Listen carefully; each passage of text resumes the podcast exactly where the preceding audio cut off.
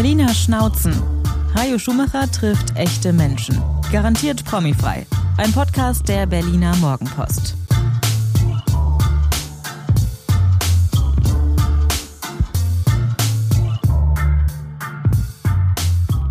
Ja, hallo, herzlich willkommen zu den Berliner Schnauzen der Berliner Morgenpost. Mein Name ist Hajo Schumacher und Sie kennen ja die Regeln dieses Podcasts. Erstens, keiner, der prominent ist, wobei das heute ein bisschen schwierig ist.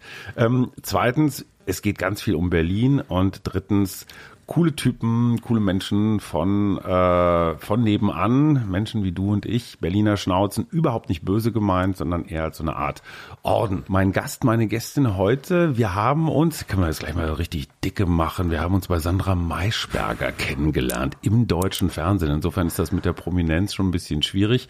Aber stell dich doch mal selber vor, bitte. So in ganz wenigen Worten. Ja, moin, ich bin Anastasia, 45. Hin und wieder höre ich den Ruf, hey du Transe ähm, und seit acht Jahren glückliche Berlinerin.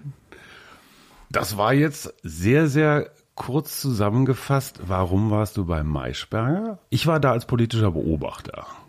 Ich bin da ganz zufällig eingeladen worden und durfte so ein bisschen über meine Geschichte erzählen, so als, ich glaube, der Schwerpunkt war, wie ist denn das Leben als Frau mit, sag mal, mit transidentem Hintergrund in der Bundeswehr?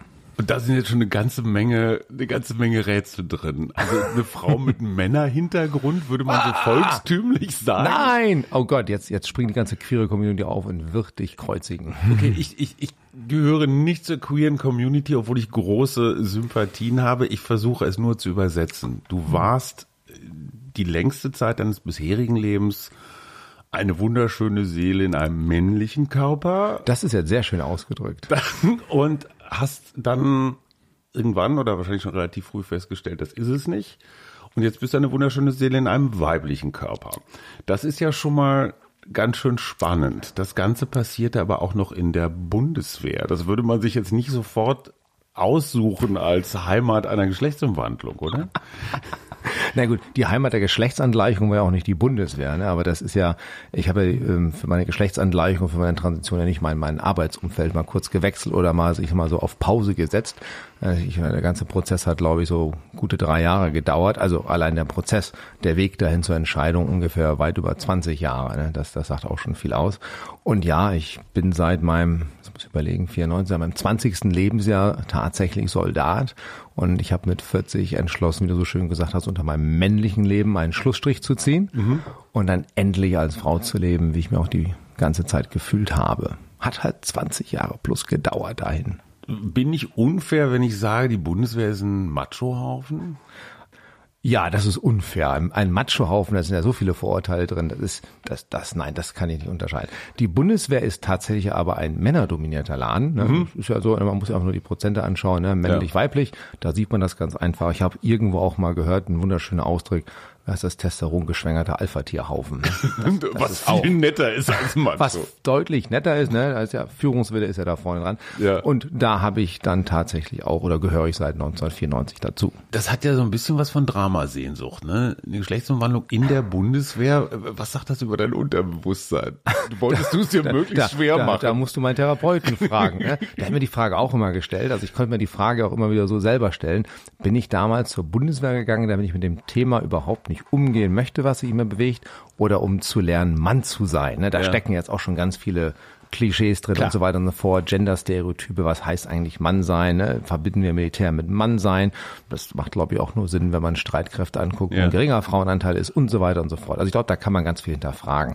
Nee, ich, ich wollte einfach zur Bundeswehr, weil ich fliegen wollte, ne? Mein Vater war auch bei dem Laden ähm, und wie ich immer so schön sage, hat nicht ganz geklappt, ne? Ich bin weiter fußläufig unterwegs, mhm.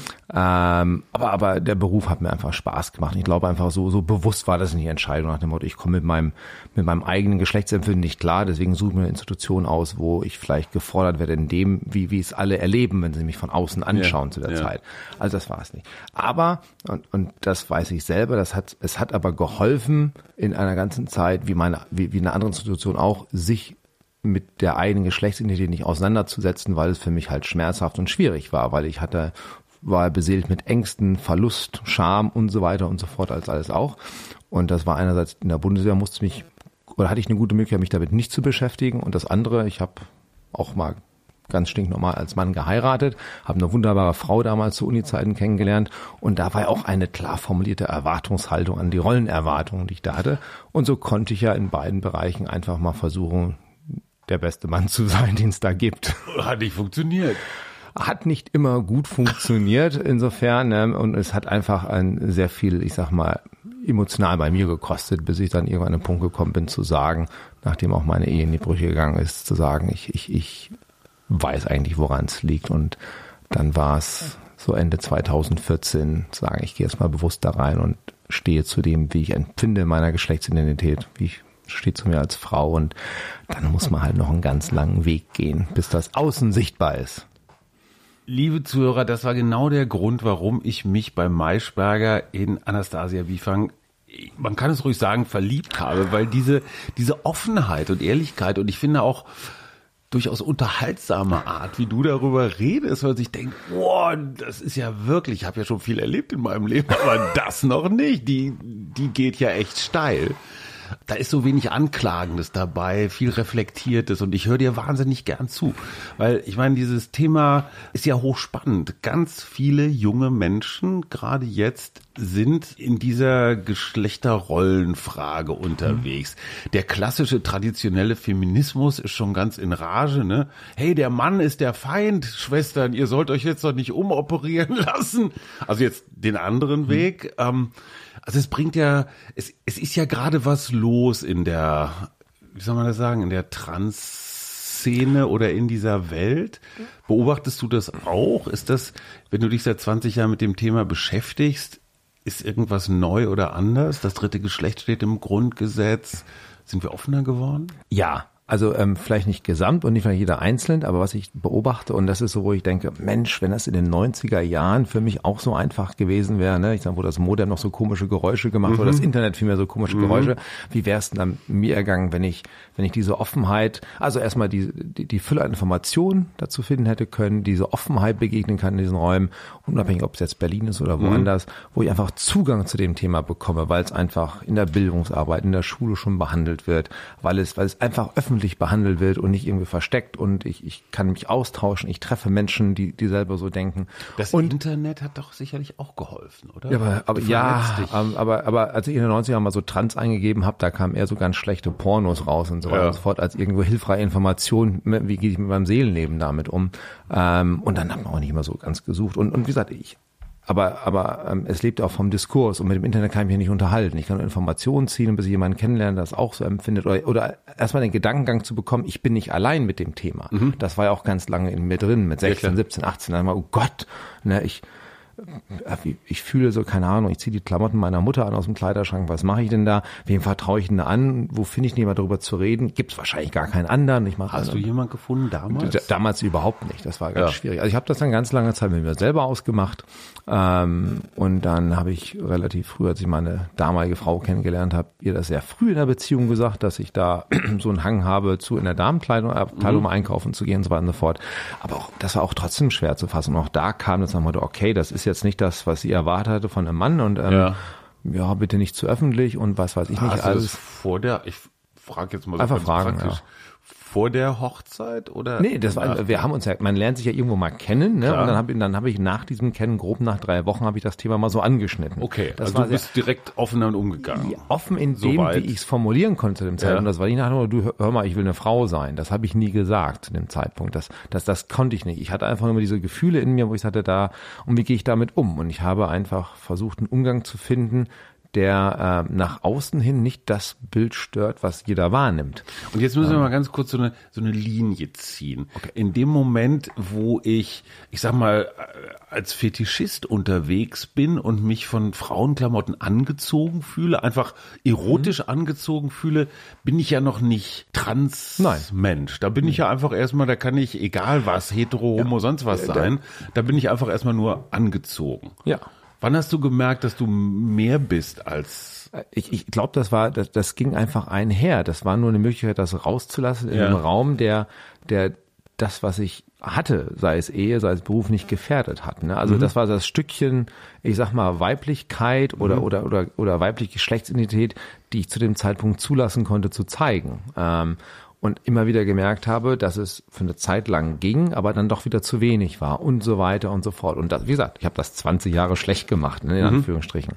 Ähm, und wie gesagt, deswegen, wenn ich heute rumschaue, auch bei uns in der queeren Community, wenn ich sehe, was jemand mit 16, 17 über seine Geschlechtsidentität ähm, reflektiert und zwar auch nicht nur im, im, im binären Feld, sondern zu sagen, also warum Mann oder Frau, was ist mhm. dazwischen, was ist hier non-binär oder genderfluid, das finde ich einfach toll, mhm. ähm, weil es diesen Raum gibt und es gibt auch, äh, der Diskurs ist ja möglich, weil ich mit mehreren Menschen den eintreten kann. Mhm. Es geht ja nicht um Beratung, sondern einfach nur, das auch mal zu leben, dass auch, ich sag mal, das Festhalten an Genderstereotype, ne, so ist ein Junge, so ist ein Mädchen, in, in vielen Bereichen auf einmal gar nicht mehr so relevant ist, dass man ja. auch die Möglichkeit hat, ähm, sich einfach mal darin zu, nicht zu aber, aber auszuprobieren. Wie ist denn das Ganze, mhm. wenn ich fließe, um, ohne sich festzulegen, um sich wirklich selber zu finden in seiner Identität. Das, das lege ich ja nicht fest, ich finde es ja. Als traditioneller Familienvater zweier Söhne, es hat mich Jahre, wenn nicht jahrzehntelang umgetrieben, wie erziehe ich diese Jungs zu einem richtigen Kerl oder zu einem guten Mann.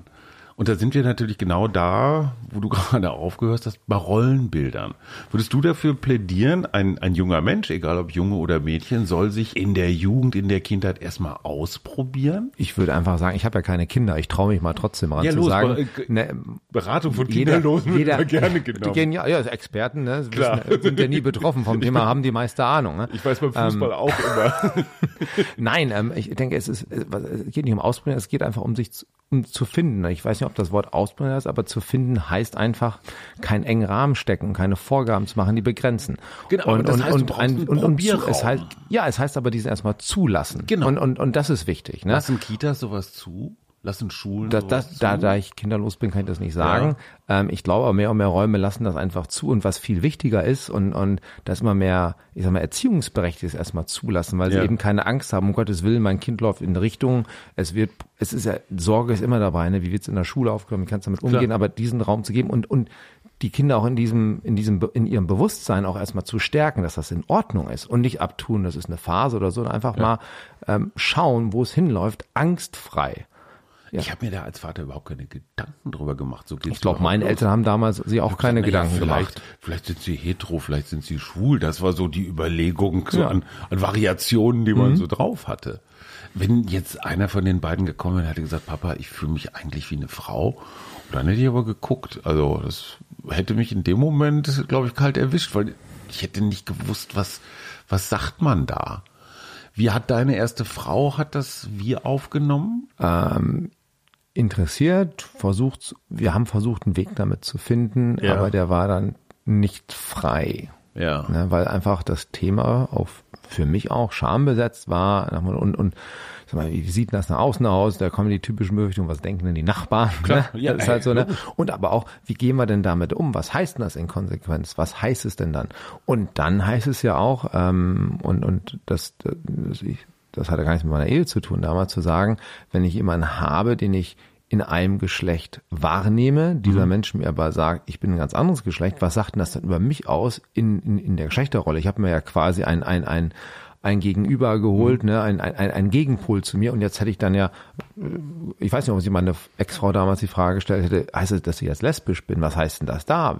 Und so weiter und so fort. Klar, das dreht ne? da, da kommen natürlich ganz vieles, viele Gedanken ja. drauf, die erstmal auf einen zuströmen und mit diesen Gedanken kam auch ganz einher die Vorurteile, die Stereotypen, die Befürchtungen und so weiter und so fort. Ja, also da auch einen Raum zu finden, dass ich sag mal wirklich frei zu denken und zu schauen, wie gehen wir damit um und auch zu sagen, ich, ich, ich lasse diesen Weg gehen, ohne zu wissen, welche Konsequenzen daraus mhm. beruhen. Das, das haben wir halt nicht geschafft.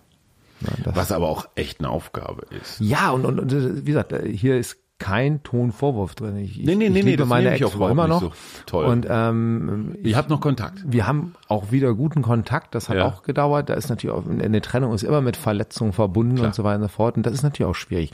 Und äh, ich werde auch oft die Frage gestellt, das ist ja die schlimmste Frage, die du bekommen kannst. Ja, warum ist denn das so? Und die kann ich nicht beantworten. Jetzt hat ja, weil es so ist. Ja. Ich fühle so, aber warum ich so fühle, da, da gibt es kein Rational. Es ist in mir und ist auch schwer zu beschreiben. Ich sage immer so schön, die schönsten Momente waren, wenn man so mit ähm, anderen äh, transidenten Menschen zusammenkam, gerade in der Phase Tra Transition, weil dieser Erklärungsfaktor wegfiel. man, ja. man, man hat sich verständigt, weil eine gewisse Verständnisebene schon Ja. da war und es hat wahnsinnig erleichtert. Man musste Ja. nicht nach, nach Wörtern suchen, wie beschreibe ich das, weil es einfach, wie, wie beschreibe ich ein Gefühl, die tief in mir liegen, ne, die jemand nicht teilen kann. Und Letztendlich es ist ist jemand anders, der das wurscht. auch versteht. Also ob ja, jetzt aber, der aber, Gottes aber, oder die Natur oder Genau, aber, aber wir suchen trotzdem mal diese Erklärung. Sobald wir meinen, wir kriegen eine Erklärung, es ist fassbar, man kann damit besser umgehen. Also Ja. Ich finde, das ist Bullshit, aber das ist, ich glaube, so, so denken wir einfach. Ne? Das ist dieses ne, Ursache-Prinzip und ähm, Wie ist das in der Beziehung? Ähm, als klassische Hete frage ich, interessiert mich das natürlich. Ähm, ist das Thema eigentlich immer da? Also so entweder ausgesprochen oder unausgesprochen, aber wenn einer von beiden nicht, nicht so ganz klar mit sich und seiner Rolle ist, das kriegst du ja nicht weg, ob du jetzt in Urlaub fährst oder essen gehst oder, Nee, oder Sex hast äh, oder vom Fernseher sitzt und irgendwas. Irgendwas ist es ja immer da. Ja. Oder? ja, es war immer da. Das kannst du nicht ausschalten. Nein, das muss man ausschalten. Und hinzu kam ja auch, dass ich ja, bevor ich ähm, für mich geklärt, also bevor ich mit einer Geschlechtsidentität angefangen habe, ich erstmal meine sexuelle Orientierung geklärt habe. Für mich selber, also in meiner Jugend, das war die erste. Ich, ich bin ja nicht eine Hete gewesen als Mann. Bin auch nicht Das schwul heißt, Du warst gewesen. ein lesbischer Mann? Nein, ich, ich war, ich sag mal, kann aus dem Buchstaben, sage ich mir viel raussuchen. Ähm, nach, nach heutigen, glaube glaub ich, Definition würde man sagen, ich bin pansexuell oder so. Das heißt, oder ich sage immer, oh, Pan offen- heißt, ist dir egal? ja, nee, mir ist es eben nicht egal, ist. Ich sage einfach nur, ich schrecke nicht ein. Oder ich, auf Neudeutsch, all genders welcome. Ne? Das heißt also, Mann oder Frau ist Mann, bis da- heute Mir ist es egal, ja. Und war auch früher so. Ja. Okay, aber jetzt lebst du's. Und früher hast du dich dann eher so an die männlichen Regeln gehalten. Al- Nein, in der Beziehung zu meiner Ehefrau war ich treu. Wir haben eine monogame Beziehung gehabt. da warst du ich, heterosexuell. Nein, da war ich nicht. Da, da, Da warst du da, habe ich, da, da, da, nee, da war ich, hatte, hatte ich eine monogame Beziehung mit Okay, einer Frau. alles klar, alles Vor der klar, alles Beziehung und wenn wir uns zwischendurch getrennt hatten, war der, war mir jedes Ufer recht. Ja. All genders welcome. Ähm, wann hast du das für dich rausgefunden? Ja, das war relativ früh. Das war so mit 16, 17, 18. Wo bist du aufgewachsen? Also in welcher Gegend muss man Das kommt drauf an, welches Alter du meinst. das Ähm, jetzt, als du das festgestellt Da hast? war- so habe ich in den USA, da habe ich in den USA gelebt, in Sacramento in Kalifornien. Weil dein Vater bei der Bundeswehr war Genau. und da wahrscheinlich ein Fliegerhorst war. Da genau, da war, da hatten waren die Deutschen so ein bisschen stationiert, da haben die fliegerische Ausbildung gemacht und ich durfte da mit 15 hin. Das war eine ganz, ganz schlimme Jugend nach Kalifornien zu ziehen. Schrecklich. 16, ganz schlimm. Ja. Und ähm, wir haben Kalifornien liberal, modern, offen, Genau, alles. ja, aber trotzdem, die, 90, Verbündete da trotzdem die gefunden? 90er Jahre und es war trotzdem schwer. Das Ja. einzig Gute war immer so, San Francisco war, glaube ich, von Sacramento nur 90 Meilen entfernt und ähm, Könnte man meine, mal. meine erste intime Begegnung mit einem Mann habe ich nicht in Sacramento gemacht, sondern mein Auto geschnappt mit 17 und bin dann nach San Francisco gefahren und habe Ja. da jemanden gefunden. Aber dann eher so gesucht. Also es war jetzt keine klassische Beziehung. Nein, nein, nein, nein, ich wollte einfach mal gucken, wie das ist mit dem, was ich fühle und ob das klappt. Und ja, es hat geklappt und hat Also Spaß gemacht, war sehr schön. Also Äh, also ich würde sagen, es war äußerst dumm. Aber ich hatte das Glück, dass ich einen sehr reizenden Mann kennengelernt habe, der mich mitgenommen hat, angeschissen hat, wie bescheuert ich wäre in meinem. Alter. Wir für uns beide festgelegt haben, dass ich mindestens 18 bin. Ich so, Natürlich. natürlich. Und ähm, das war eine sehr, eine sehr schöne Nacht und ein sehr schöner Morgen und Ach. das war dann toll. Wie großartig, wenn man, ich sag mal so, im, im, im Sturm des, des Durcheinanders dann so eine erste positive Erfahrung hat, Ja. oder? Da wird schon mal so, Genau. naja, so ein bisschen so die Startrampe. Ja, das, ne, da- das und das hat so ein bisschen, wie gesagt, das war dann, das war schön rauszufinden, dass es nicht ähm, das eine oder das andere ist. Ne? Wie gesagt, ich glaube, ich habe damals nicht gesagt, all genders welcome. Also wie gesagt, da, da war, ich habe da auch eher sehr binär gedacht. Ne? Das ist dann, Ja. Aber irgendwann lernt man dann so kennen, da gibt's ja mehr. Ne? Und da gibt's viel auf dem auf dem Geschlechterspektrum dazwischen, ne? was mehr als das, was in, so einem, in dem Personalverstärkergeschlecht war, was im Reisepass steht oder in der Geburtsurkunde. Und ähm, ich sage mal, der Mensch muss mir sympathisch sein und dann gucken wir, was beim Entkleiden rauskommt. Ne? Mm. Ja. Ne? Mann mit Vagina ja- oder Frau mit Penis ist doch alles toll. Ja. Hauptsache passt irgendwie, aber das kriegt man schon hin. Ja. Ja, das ist eine Frage der Kreativität. Ähm, jetzt wollte ich gerade was wahnsinnig Schlaues fragen, ich weiß aber nicht mehr was. Genau. Es gibt ein politisches Schlagwort, was mir noch gar nicht so lange bekannt ist, von der, von der Rechten im Munde geführt, Frühsexualisierung. Also das, was du forderst, dass nämlich Kinder eine Hey, eine, ein, nee, Moment, die Möglichkeit oder ein Umfeld oder eine, eine Offenheit haben, sich zu finden. So hast du es, glaube ich, gesagt. Ja.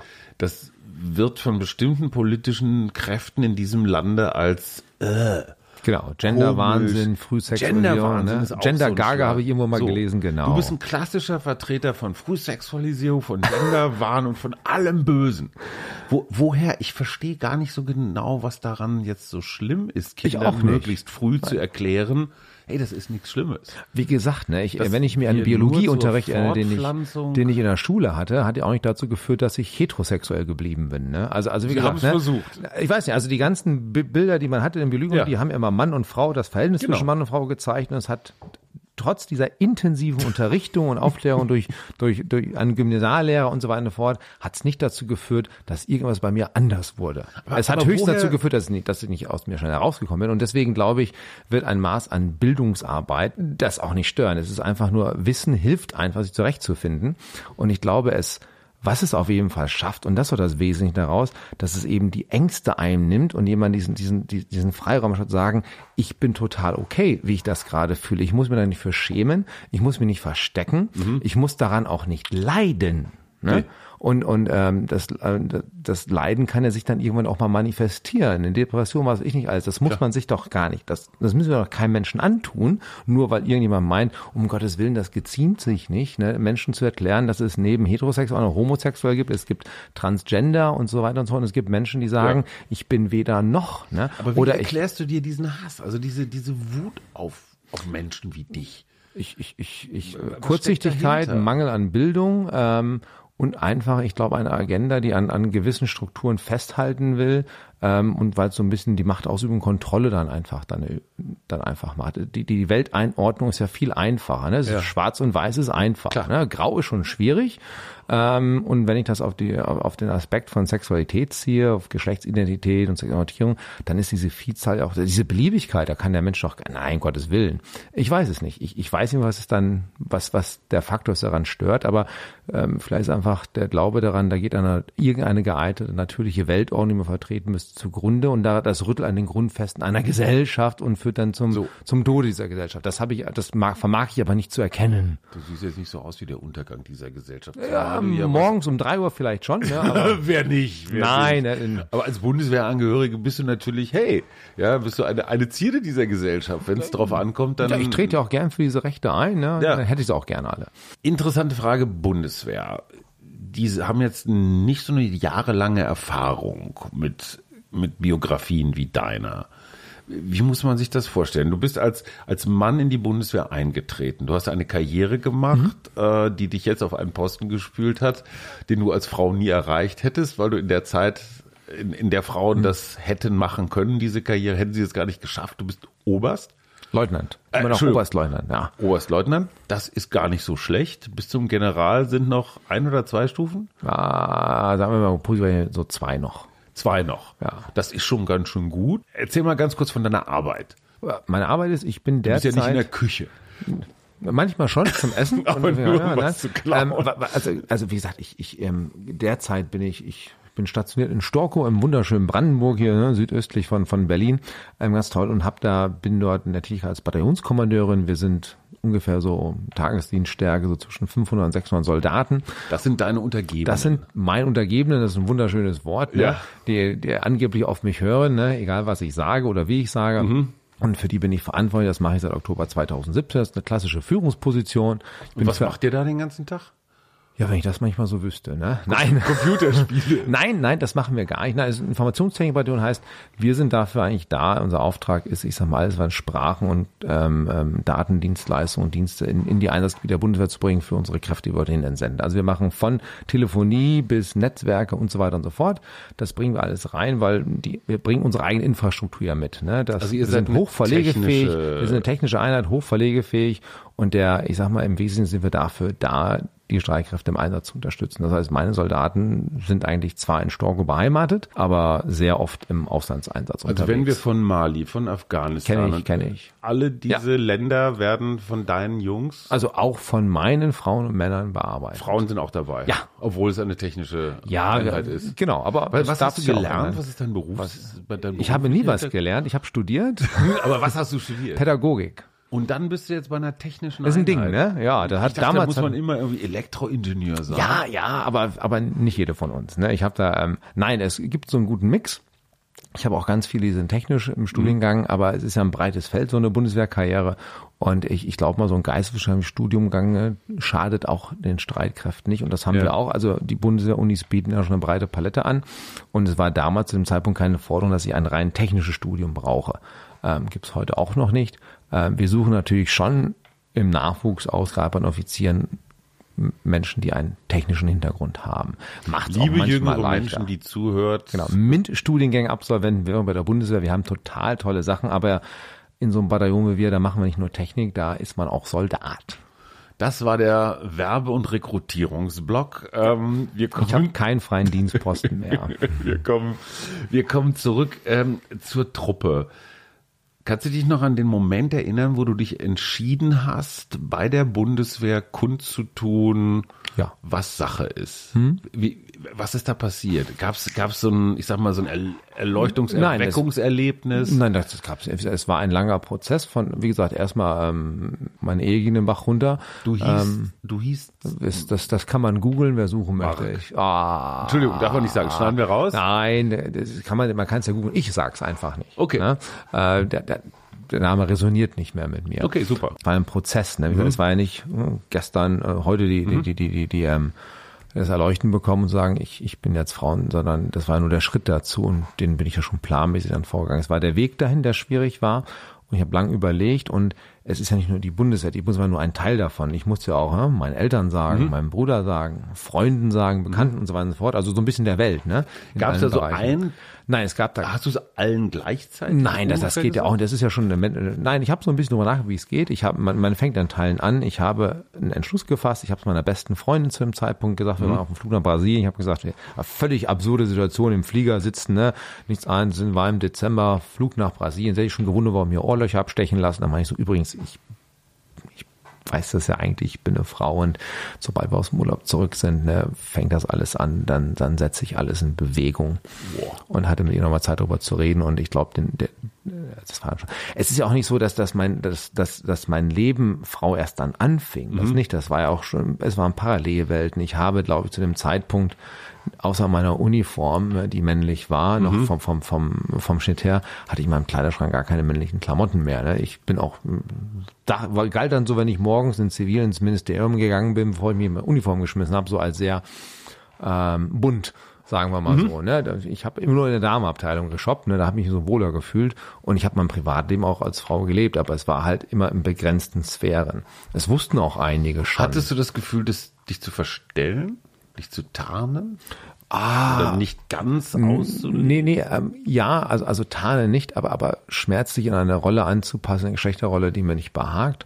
Und, und das führt auch dazu, dass man so ein bisschen so, oder nee, was heißt man, dass ich dann auch das Gefühl hatte, äh, immer mehr rückge zurückgezogen hatte, weil ich konnte es nicht ganz leben, wie ich bin und dann mein aus mein mein Rettungspunkt war immer in Anführungsstrichen, weil man sich mit meiner Arbeit vertiefen konnte. Da habe ich einfach noch mehr gearbeitet, da musste ich mich nicht um mich selber kümmern, ne? so ein typischer Fluchtpunkt. Aber das das ich habe einfach gemerkt, ich bin am Ende emotional und unglücklich und deswegen habe ich gesagt, ich muss was ändern und was ich ändern musste, wusste ich ja. Und dieses Unglück, war das auch, ich meine, hat das so psychosomatische Folgen? Tut dann irgendwas weh oder gibt es Phasen der Verstimmung? Es oder? gab deutliche Phasen der Verstimmung, Unzufriedenheit. Ähm, wie gesagt, es ist, es ist nicht zu sein, wie man ist, und, und immer etwas, ich will nicht sagen vorspielen, aber ähm, das, das, das, das war dann schon schwierig und das war auch der Punkt, ich sage, ich, ich, muss das einfach ändern. Und dann bin ich einfach so die, die, die, die Bereiche in meinem Leben abgegangen. Also es war, für mich war einmal der schon sagen, jawohl, ich bin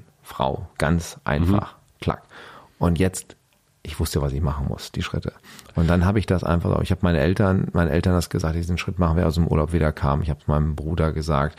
Ich habe ähm, mir einen Termin geben lassen bei unserem Truppenarzt, dass ich hier die, die ähm, ins Bundeswehrkrankenhaus gehen konnte, damit ich die ähm, Diagnose bekomme, Geschlechtsdysphorie, Transsexualität, dass ich auch dann medizinische Maßnahmen langsam anfangen kann. Das ist ja auch ein langer Prozess, der da noch dann folgt. Ähm, ich habe E-Mails geschrieben an Freunde und Bekannte, weil ich ja nicht jedem das selber erklären konnte.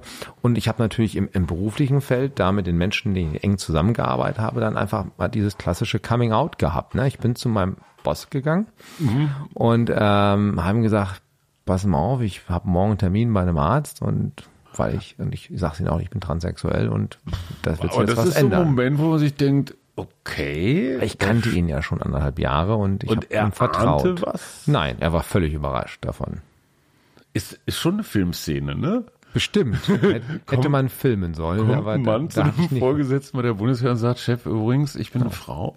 Und wie war die Reaktion? sehr verständnisvoll. Ach, komm. Nein, ohne Scheiß. Ohne Scheiß. Ich glaube dir das, aber ich, Ja. ich hätte jetzt ein bisschen mehr, ein Nein, bisschen also- mehr also- Macho-Truppe erwartet. Oh Gott, wir waren im Ministerium, ne? Okay, das ist okay. Dann, das ist ja nicht, aber, aber darum geht's auch gar nicht. Aber es, natürlich, du hast in seinen Augen gesehen, ich muss erstmal ordnen, das passt alles nicht zusammen, natürlich. Mhm. Aber sehr schnell wieder gefangen gesagt, okay, ich habe hier jemanden, für den ich zum gewissen Teil verantwortlich Mhm. bin. Der kommt mit einem, einem, einem, einem, einem, einem persönlichen Anliegen und da ist nicht die Reaktion zu sagen, oh Gott, ich verstehe das alles nicht, geben Sie mal ein paar Minuten Zeit, sondern Mhm. hat gesagt, okay, er hat einen Raum geöffnet, sagen, okay, wir kriegen das hin. Ich weiß zwar nicht wie, aber wir kriegen das hin. Er Wow. hat, er hat sich Zeit genommen und gesagt, gut, dann machen Sie einen Termin, kommen Sie mir zurück und dann, dann schauen wir gemeinsam da rein. Ich wusste ja auch nicht, was das alles bedeuten würde. Und so haben wir es Schritt für Schritt gemacht. Und dann haben wir in, in, im Laufe der Woche das Referat genommen, waren ein paar Leute da und haben gesagt, ähm, hab's da allen anderen gesagt. Der eine oder andere wusste es ja schon, weil er mich privat auch sehr viel besser kannte. Und dann war es raus. Und dann Gab es irgendeinen Menschen, der sich, Nein, ich sag jetzt mal einfach, scheiße verhalten hat? nein, gab es nicht. Gab es nicht. nicht Ich meine, du wirst nicht dich ja mit anderen, Umfeld. mit anderen solcher Lebenswege auch beschäftigt Ja, haben. Ist das normal? Nein. Also es, es gibt die ganze Palette. Also du von, hast Glück gehabt. Ich bin sehr dankbar, dass ich sehr viel Glück gehabt habe. Ja. Ähm, ich stelle mir auch die Frage, wie es gewesen wäre, wenn so die ersten Schritte negativ behaftet gewesen, Reaktion. Mhm. Ne? Das, also diese Stärke, die ich da rausgezogen habe aus diesem Prozess, die liegt auch daran, wie die Reaktion war Mhm. von meinem Umfeld in allen Bereichen. Und da bin ich total glücklich drüber und auch sehr dankbar für, weil ich weiß auch von anderen, dass es anders laufen kann, unabhängig von der Bundeswehr. Ne? Also Das ist mal ein dreifaches Hoch auf die Bundeswehr, weil darüber haben wir schon mal äh, gesprochen, deswegen können wir das vielleicht ein bisschen zusammenfassen. Äh, ob das nun Autoritätsthemen sind in, in deiner, bei deinen Untergebenen, ob es die gesamte Truppe ist, ob es Karrierefragen sind oder so. Du hast keinerlei Nachteile erfahren. Gut, dass hinter deinem Rücken mal irgendwie rumgetuschelt wird, das kannst du nicht verhindern. Nein, ich kann auch Aber nicht deine für, Jungs setzen sich bei anderen Truppenteilen für dich ein. Wenn Ja. irgendwer sagt, ey, ihr seid ja bei der Transe, dann sagen die, ey, pass mal gut auf. Jetzt Ja. gibt's hier was hinter die Löffel. Also die stehen hinter die dir. stehen auch hinter mir. Ja. Ich finde das total super. Ich finde das auch klasse. das überrascht mich ehrlich gesagt, als hätte ich von der Bundeswehr nicht erwartet. Ich finde das ein riesengroßes Kompliment für diese Truppe. Mhm. Irgendwann kommt ja dieser Punkt, bei dir schon relativ früh, dass du das Gefühl hast, das ist nicht mein Körper. Oder ist, der, der Körper ist irgendwie passt er, nicht er passt Rest. nicht, genau. Das ist eine schwierige Formulierung. Ich, ich habe auch nicht die richtige. Also sie ist im falschen Körper, das ist es nicht. Okay. Ähm, er ist nicht ganz so Und du passend. gehst ins Bundeswehrkrankenhaus und sagst, übrigens, Herr Chirurg, ich würde jetzt gern mal, dass Sie hier was tun, was Sie vielleicht nicht jeden Tag tun. Nee, der, der zum Glück nicht. Also was heißt zum Glück nicht? Nein, ich bin zum Psychiater gegangen, der das alles aufgenommen, Diagnosen gestellt und dann die ganzen Anteile medizinischen Maßnahmen im Bereich Geschlechtsangleichungen, die macht die Bundeswehr nicht, da haben wir keine Fachärzte für. da darfst du draußen. schon. Moment, darf man sich dann Psychiater suchen. heißt, der muss dir dann erstmal, ich sag mal, so eine Art eine Diag- Freifahrtschein Nein, eine, Diag eine Diagnose muss ja gestellt werden. Also du das ist ja ernst meinst. In, er hört erstmal zu und nimmt es Ja. erstmal auf und schreibt darauf Verdacht auf. Und das ist ähm, ja kein spezifisches Bundeswehrverfahren, Ja, sondern das ist das, wo jeder von uns, jeder von uns durch muss. Du gehst zum Psychologen, hat dieses, und ähm, Mhm. ähm, dann wie hast du schon die Indikation dazu bekommst, dass Mhm. es ein manifestiertes Leiden ist, ein Leidensdruck, ähm, der sich auch nur dann abändern kann, wenn man, je nachdem, angefangen von Hormontherapie wie bis hin zu einer Geschlechtsanlage. Also wie, wie heißt das? das heißt immer so schön, F640 hieß es damals noch im ICD-10. Klingt wie ein Kampf. Ganz toll. Ein F4, ich glaube, ist auch so eine Spritbezeichnung. Oder war das F4? E10. es ist ein ganz schlimmes Ding, ist halt Transsexualität. Und Ja. ja. damaligen ICD-10 stand da drin, war auch noch damals unter dem Krankheitsbegriff Ja. eingeordnet all die Jahre. Ja. Ich glaube, das hatte noch ganz, das, das bringt noch andere Herausforderungen mit sich, wenn du dann als krank gesehen wirst. Ja. Ich selber habe mich ja nie als krank gesehen. Ja, klar. Das haben sie heute, heute die WHO hat das mittlerweile geändert, dass es kein Krankheitsbegriff mehr ist. Mhm. Da sind wir schon ganz schön ein Stück weit gekommen. Der Behandlungsweg ist trotzdem halt noch da. Das ist, mein Körper ändert sich ja nicht nur, weil ich mich jetzt weil ich mich jetzt zu meinem Geschlecht bekenne, sagt mein Körper, ja, schön, Testosteron ist trotzdem Östrogen, kriege ich irgendwie nicht hin. Ne? So, also Hormontherapie ist ein Eine- Teil. ein und dann Teil gibt's davon. aber auch einen chirurgischen Genau, Teil. also der, der muss nicht sein, aber für mich war der wichtig, genau. Für mich als Traditionsmann ist die Vorstellung, dass dann irgendwann der Chirurg mit einem Skalpell kommt und mir ausgerechnet das Körperteil, von dem ich gelernt habe, dass mich das, dass mich Oh, das, definiert. das definiert dich nur zum Mann? Das tut mir jetzt leid. Ich, ich, ich, ich Das weiß musste ich genau, jetzt mal ich so weiß sagen. genau, was du meinst, aber die Vorstellung, da schneidet mir jemand den Na, Schwanz ab. Ich um kann ja mal beruhigen, das heißt ja nur so auch im das- Schwanz. das Er wird ja nicht, ab, er wird ja nicht abgeschnitten. ne? Also ich kann alle beruhigen, die, die, die deswegen hadern daran, ne? Es, er wird nicht abgeschnitten, ne? Er wird umgebaut, so schön. Nein, es wird ja viel erhalten geblieben.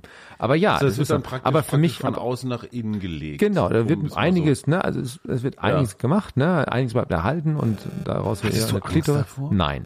Hör auf! Ich hatte, nein, davon Sag nicht. äh, sofort, dass du Angst davor hast. Nein, ähm, ich habe mir, ich, du musst, du wirst echt oft beraten dazu. Ich Mhm. glaube, bei jeder Klinik, wo ich mich vorgestellt habe, im Sinne zu gucken, möchte ich mich da operieren lassen. Mhm. Also ich muss, du weißt, ist ja auch wahnsinnig schwer. Ne? Suchen sich mal einen Chirurgen aus oder einen Krankenhaus, das machen wollen. Wie Ne? viel gibt's in Deutschland? Das weiß ich nicht. Es, es, es macht nicht jede Klinik. Ja. Es gibt schon, gerade bei Mann zu Frau, gibt's gibt's mehrere schon, die das Ja. machen können, ähm, auch seit mehreren Jahren Erfahrung haben. Aber da gibt's ja viele Bereiche. Ne? Brauchst du einen räumlichen Zusammenhang, weil du nicht so mobil bist. Wo willst du es machen? Keine Ahnung. Mhm. Wie lange willst du auf, auf den Platz warten? Und auch dann, es kann ja jeder sagen, wie toll ein Chirurg ist, aber du musst diesen Menschen ja vertrauen, du das Messer legst. Ne? Klar.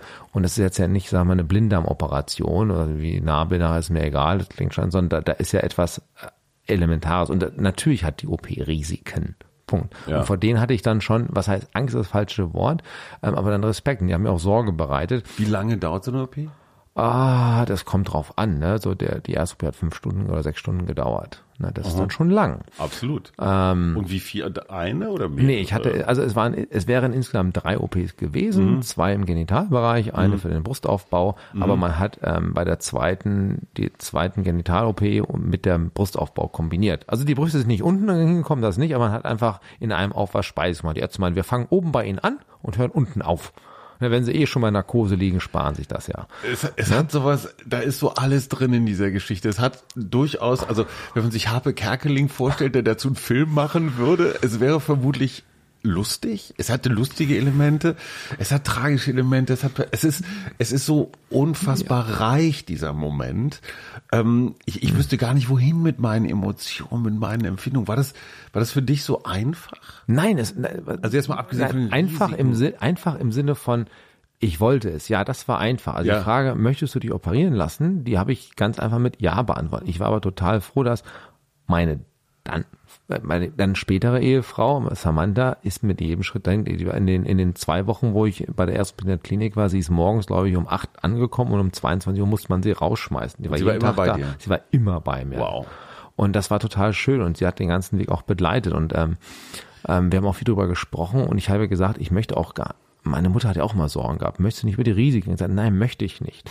Weil es ist ja alternativlos. Natürlich. Es ist Ja, klar. weil die Frage ist ja, ich kann mich, mehr, ich ne? kann mich, ich kann mich mit den Risiken auseinandersetzen, aber ähm, für mich stand da keine Wahl drin. Mhm. Nach dem Motto, okay, das ist jetzt so, ich bleib doch so, wie ich bin und fühle mich man dann das wieder weiter unwohl. rückgängig machen, wenn du Äh, zwei Jahre später feststellst? Weiß ich nicht, habe ich nicht. aber Ich, ich, rechtlich ja, operativ glaube ich das sehr sehr schwer, weil Mhm. alles was weggenommen worden ist, ist weggenommen. Aber es geht ja nicht um das Zurücknehmen, sondern einfach nur Ja. fragen, ähm, gibt es Rieg einfach keine Ahnung, irgendwas läuft schief in der OP, Nerv wird durchtrennt, du hast keine Mhm, klar. Gefühle mehr. Ich meine, Ja, ja, ja. Sexualität ist ja ist ja trotzdem was ich genießen möchte Klar. und auch da. Absolut. Ähm, und also alles andere, was so ne, in dem Bereich da unten funktionsfähig sein soll, sollte auch weiter funktionsfähig sein. Ne?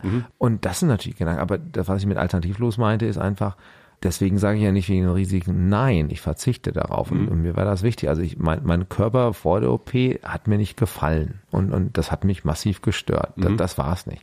Und ich kenne auch den Moment nach der ersten OP, ähm, dann zur Untersuchung kam der Verband zum ersten Mal, glaube ich, nach drei oder, drei oder vier Tagen abkam zum Wechseln und ich mir meine. Vagina anschauen durfte. Ja. Das war, das sah, ich glaube, nicht schön aus, ne? So drei, vier Tage nach einer OP, Ist ne? Aber, aber das war ein Bild, wo ich dachte, und, und ich hatte das Gefühl, es passt. Und es mag mir jetzt auch keiner glauben, wenn ich aber im Spiegel stehe. Ja. Ich weiß in Anführungsstrichen bewusst, Ja. dass immer vor ein paar Jahren sah das da unten anders aus. Ja. Aber ich habe weder Phantomschmerzen noch vermisse ich irgendetwas. Und es sieht, wenn ich runtergucke, ist es nach dem Motto, das war schon immer so. Das ist, das, das sieht richtig aus. Also passt. jetzt ist es richtig Jetzt ist es richtig vor, das war so, anders. das, das passt alles nicht. Ja. und das, aber wie gesagt, das, das das war mein Empfinden für meinen Körper. Andere sehen das vielleicht anders. Ähm, Also aber du ich sagte, bereust- du bereust Nein, nichts. überhaupt, überhaupt nicht. Aber damit fing es auch gar nicht an. Es fing ja mit, so, mit der kleinen, das heißt für viele was an Kleinigkeit, mit der Hormontherapie an. Ja. Darauf musste man auch, muss man auch ein bisschen warten in Deutschland. Ne? Zeiten müssen eingehalten werden. Du brauchst Also so du kriegst Östrogen. Östrogen und ich habe noch zu dem Hormon. genau und habe noch zu dem Zeitpunkt auch, weil die Hoden noch dran waren, also so einen Testosteronblocker bekommen, nenne ich mal. Ne? Das also Dass die- dein, eigen, dein Körper nicht weiter Testosteron oder nicht er so hat noch viel- produziert, aber Ja. er hat es nicht mehr aufgenommen, konnte es nicht Okay. mehr umsetzen. Was ne? passiert, wenn man Östrogen nimmt? Dann Also wird die Haut ein bisschen die weicher, die, Stimme? die Brü- nee, das ist so bei Mann zu Frau spät. schwierig. Ja. Wie gesagt, ich war ja 40, ne? Die Mhm. Pubertät lag ja schon lang zurück. Ähm, und ähm, da, da kann man vieles nicht wirklich so Die Haut wird ein bisschen Die wird weicher? ein bisschen weicher, die Gesichtsform ändert sich, das stellt man ja, aber es ist natürlich ein langsamer Prozess. Mhm. Also Leute, die mich nicht oft gesehen haben, stellen es fest und ich stelle es fest, wenn ich so alte Bilder angucke, auch von während dir der ganz schwer sagen, ob du ein männliches oder ein weibliches Gesicht Ja, hast. ich fange jetzt an zu heulen, wenn du nicht das Letzte sagst. Dann bin ich tief getroffen, meiner Ehre. Ähm, Nein, aber ich ja. finde, du hast so ein, wie soll ich das sagen, im positivsten Sinne so ein, vielleicht sogar ein Pan. Weiß ich nicht. Ich, ich, Also meine Frau findet es toll, weil mein Lächeln und ich und ich mag mich, wenn ich in den Spiegel schaue. Hey. das ist, und das ist der, das ist der wichtige Wie, Teil. wer kann das von sich sagen? Ja, ich hoffe doch so einige, viele. ne? Aber jetzt noch mal zu deiner Partnerschaft. Samantha war die ganze Zeit bei dir. Ja. Sie hat dich als, zumindest mit einem männlichen Körper kennengelernt. Genau, aber als Frau. Die, Veränder die Veränderung mitgemacht. Ja. Und das heißt, ihr habt euch klassisch gesehen, habt ihr euch von einem heterosexuellen. Ne, sie ist lesbisch. Verdammt, ne? Du machst es mir aber auch echt schwer. Ja, jetzt. natürlich, ne? Eine Lesbe trifft einen, einen pansexuellen Menschen. Transiellen Menschen. Ja, was heißt, ja, menschlichen- das ist die Frage, warum schreibt, warum ist er denn Wir männlich zugeschrieben? Unseren, wir weil, mit genau. Definition hier echt an Grenzen. Das, das, ja, und das ist auch das Spannende daran. Ich finde das es super. Das finde ich toll, ne? Und das Ja. ist einfach, also wir fokussieren auch manchmal in dieser, in, in, also nicht in dieser Unterhaltung, so allgemein so an, an diesen, an diesen Geschlechtsmerkmalen. Wie gesagt, ich, ich mache dem Arzt ja damals zu meiner Geburt am 13.674 keinen Vorwurf. Also geguckt hat, kommt raus, da ist ein Penis, wird wohl ein Junge sein, Ja, ne? also darauf da braucht man so keinen großen. Chromosomentest, das ist dann Ja. soweit. Kein Vorwurf darauf nach dem Motto, ähm, und in den meisten Fällen wird es wahrscheinlich auch so laufen. Aber äh, die, einfach nur daran festzumachen, hast einmal einen Penis gehabt, ne, wirst immer ein Mann sein, das Ja. halte ich ein bisschen für skurril. Und ich würde auch einer Person, die sich ähm, entscheidet, äh, die für sich weiß, dass, dass sie Frau ist, bleiben wir bei dem Beispiel, aber sagt einfach, ich halte mein Genital, wie es ist, weil das macht mich nicht zu, äh, zu, zu dem Geschlecht, was, was alle meinen. Ähm, das, das, das Respier muss anerkennen, das, das macht's ja nicht. Ne? Das ist ja einfach die selbst, das, die selbstbestimmte selbsterklärt ist das Wesentliche dabei. Und dann soll ihr, und, und dann, und dann muss man auch, dann, dann fragen ja wieder, gut, aber verhält sie sich wie eine Frau oder wie ein Mann? Sag ich mal, was heißt denn das? Sollen wir hier in, in den Rücken rumlaufen und den Typen hinterherlaufen? Also was ist es denn? Also da kommen wieder Ja. die ganzen Klischee- Ja, ja, und Gender-Stereotypen-Fragen auf. Aber anscheinend brauchen wir ja oftmals diese Strukturen. In, ne? Das wird dann immer ganz schwierig. Deswegen finde ich immer so ganz klasse, dass jetzt auch, du hast ja am Anfang an, äh, auch mal angesprochen, äh, mit, der- mit der dritten Option. So, Ja. ne? Ich mag das Wort divers zwar nicht, Ja. aber ich, ich finde das toll, wenn Menschen sagen, für sich sagen können, also ihr mit eurer binären Welt, die, die passt Ja. für mich nicht. Bleibt bleib mit Aber dem wenn Scheiß du zu Hause. sollst, männlich, weiblich, drittes. Ich, ich kreuz weiblich an. Mhm. Aber ich sag auch, ähm, ich bin Transfrau, das ist, glaube ich, kein richtiges Wort, weil ich bin nicht, ob Transadjektiv oder Nomen ist. Ich war in Deutsch nie gut, kann es nur sprechen. Mhm. Ist auch ähm, ja, tot, auch das noch, siehst du, schon wieder reingefallen. Na, und am Ende sage ich immer so, ich bin ja auch Mensch. Mhm. Ne, und, und damit fängt's ja an. Und ähm, wichtig ist ja das, was ich von mir gebe, Mhm. was ich sage. Das ist ja, was ausmacht. Wie groß ist die Community von, von Menschen, die sich, egal in welche Richtung, aber die sich aus diesem binären Denken, und ich meine auch klassische Homosexualität ist ja auf eine Art auch immer noch binär. Was ist klassische Homosexualität, wirst du zurückfragen. Dieses Thema ist eine eigene Podcast-Folge. Ähm, aber, aber wie groß ist diese Community? Ich meine, klar, Berlin, Ich, ich weiß nicht, ich kenne da, ich kenne da keine Zahlen zu. Ich glaube, ähm, aber gibt's so, da aber, aber wir, ihr seid schon irgendwie vernetzt. Also wenn ich hier durch Berlin, durch Berlin, ja natürlich, die, es sind wie andere Bereiche, ne? Wir, ja. natürlich tauschen wir aus und und ich sag mal, Berlin ist natürlich auch auch ein Raum, der gerade für die, der- wie ich ihn wahrnehme, sehr queer ist und in Berlin ist ja alles groß, ne? Ja. Ich meine, ich, hasse das Wort, bleiben wir mal dabei, ne? Du hast Szene gesagt oder Subkultur, Ja. Hier, das ist ja alles nicht klein Und ähm, In wenn ich Paderborn wäre es Vielleicht, aber er will auch schon in Paderborn wohnen. Ne? Tut mir jetzt leid für alle, die in Paderborn leben. Aber wenn ich mich hier in, in, in- in Berlin tagtäglich bewege, wo ich mich aufhalte, dann kann ich schon sagen, ich bewege mich in einer sehr queeren Welt. Ne? Mhm. Ähm, das heißt nicht, dass ich mich von heterosexuellen Menschen fernhalte, aber, aber ich empfinde sie als, als durchgängig. Und Mhm. das ist natürlich, glaube ich, etwas, was in Berlin sehr ein Unikat ist für, für Deutschland. Ne? Mhm. Ja. Ich glaube, es ist für in München oder Köln nicht so. Das ist ja einfach, aber ich glaube, das ist auch dieser Freiheitsgang der Stadt Mhm. und das ist auch so liebenswert macht, so, wo ich denke, das ist auch wichtig für Berlin, das bringt auch nach vorne. Ähm, und wenn das so langsam überkippt dann in die anderen Bereiche dieser Republik rein, ist das auch nicht von Schaden. Also es gibt jetzt nicht so ich die weiß nicht. 20, 30 Transmenschen in Berlin, die sich jetzt jedes Nein, Gottes Wochenende zum Stammtisch treffen oder Die oder gibt's so. auch Ja, und ich klar, wünsche dir viel Spaß dabei, aber aber nein, ich, ich, ich suche auch nicht danach. Und Ja. wie gesagt, wir, ich frage ja auch nicht mal, wenn jemand treffe, und bist du eine Trans oder bist du trans, sondern Ja. Es ist ja auch eine Einstellungssache, die kommt ja auch dann Ja. da raus. Ähm, aber wenn ich mir durch, ich sage auch mal, komm, ich laufe, die, die ist riesig. Mhm. Ne? Und das ist dann nicht nur bezogen aufs Berghain ne, oder auf den Tresor oder wo immer, ne? Mhm. sondern insgesamt. Ne? Da muss ich auch nicht nur am Südblock rumhängen, um da zu gucken. Ähm, die ist einfach sehr groß und umfasst und ähm, in, in allen Bereichen. Das finde ich ja so toll. Und Mhm. eben nicht nur in das, was man sagte, so Segmente, die man wegschieben kann. Also diese Sichtbarkeit Mhm. der Community, auch außerhalb eines CSDs oder außerhalb eines Dike-Marches und so weiter und so fort, die finde ich großartig, dass da ist. Und, und ich glaube, das ist auch wichtig, weil Eine Liebeserklärung an Berlin. Aber sag mal, das Diskriminierung. wollte ich jetzt nicht. Zu spät. Schon passiert. Ich, mir fällt gleich ein Einsatz, wie ich das noch ein bisschen zumindest relativieren kann. Genau, Diskriminierung. Ja, passiert in Berlin ganz schön oft. Echt? Ja, ich, ich äh, Kann um man das, um das einmal zu machen. Sind das, ist das eine bestimmte Generation? Sind das alte weiße Männer? Nein, also ich, also, also ich, ich mache die Stichproben jetzt nicht sagen, was Ja. ist, ob es dann wirklich nur die eine oder andere Richtung ist. Nein, aber ich sage immer so, wenn mich jemand fragt, wie ist es denn in Berlin, weil ja sagen, ist so frei und so toll, sage ich, ja, Mhm. das stimmt. Auf der einen Seite, ja, aber alles hat seine zwei Seiten. Ich wurde noch nie so oft bespuckt, bepöbelt und angemacht wie in dieser Stadt. Ach komm. Ja. Gut, ich wohne jetzt auch hier acht Jahre. Äh, sagen wir mal, man, man muss dazu sagen, wenn du nicht in Uniform bist, Genau. die ist ja relativ geschlechtsneutral. Ja, ne? aber- wenn du so normal durch die Gegend rennst, also du hast jetzt gerade einen Pullover an, ich würde mal sagen, wie wir sagen, in etwas dunklerem Pink, Jeans und Sneaker. Hm? Ja. Das könnte ich jetzt auch tragen. Total. Ohne- Also ist relativ Ja. neutral. Ja.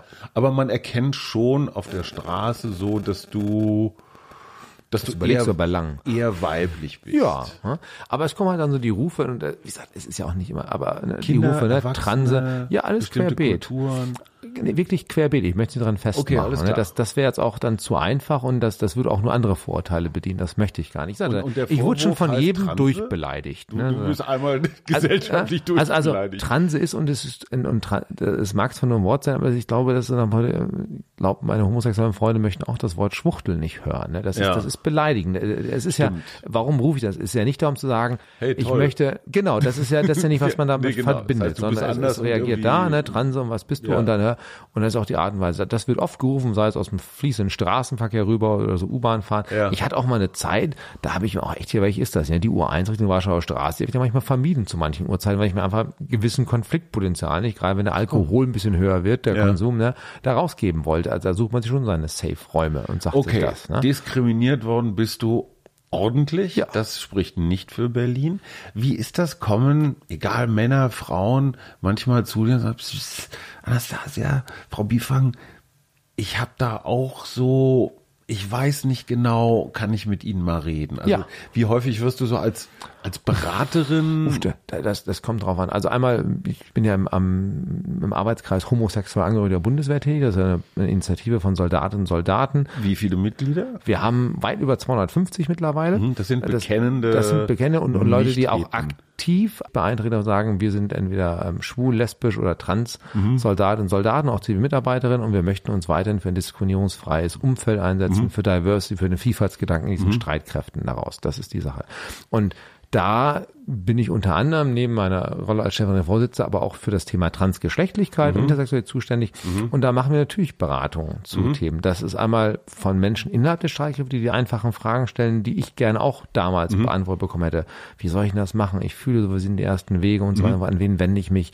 Wie kann ich das am einfachsten kommunizieren? Ähm, wie reagiert denn mein Umfeld darauf? Mhm. Und so. Also die, das die klassischen Fragen, die man hat, so, so ein, also ein, ein niedrigschwelliges, ich sag mal, Hilfsberatungsangebot. Mhm. Also keine professionelle Beratung, das machen wir nicht, aber so, so Peer-Beratung.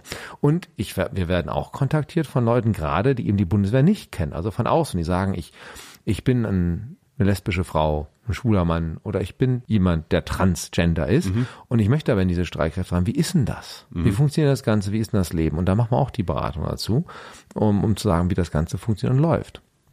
Nebenbei, das Ganze machen, mache ich auch im, im privaten Bereich, was nicht Bundeswehr ist, und da stehe ich auch gerne zur Verfügung. Da bin ich in der DGTI, da gibt es einen Arbeitskreis, da haben wir uns DGTI für Deutsche alle, die es Gesellschaft nicht wissen, hat nicht Trans- mit dem Golf GTI zu tun. DGTI, ne? Mit, DGTI. ja, Deutsche Gesellschaft für Transidentität und ähm, Intersexualität. Ähm, also ein Verband, der sich um die wesentlichen Themen Trans und Inter kümmert.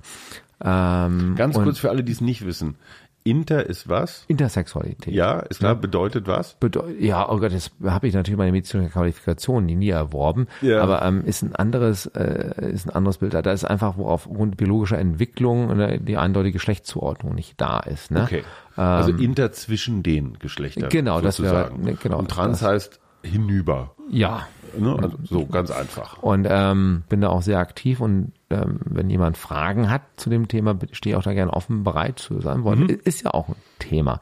Und ich glaube, das ist auch so der Community-Gedanke, der ein bisschen zu trägt. Der Film hat auch dazu beigetragen. Der Film, man, darüber haben Achso, wir noch da, gar das nicht war jetzt geredet. nicht der Übergang, du bist den ich machen wollte. Filmstar, hast du super gemacht. Ja, aber das war habe ich hier nicht intentional.